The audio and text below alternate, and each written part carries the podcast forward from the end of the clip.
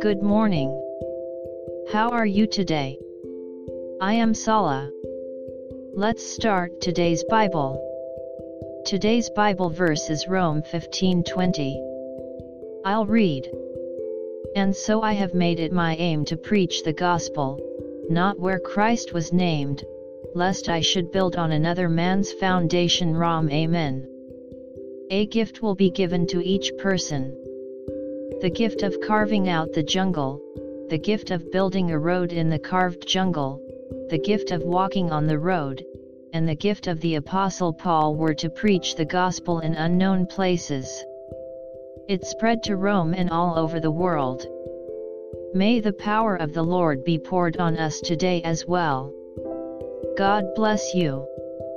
See you next week.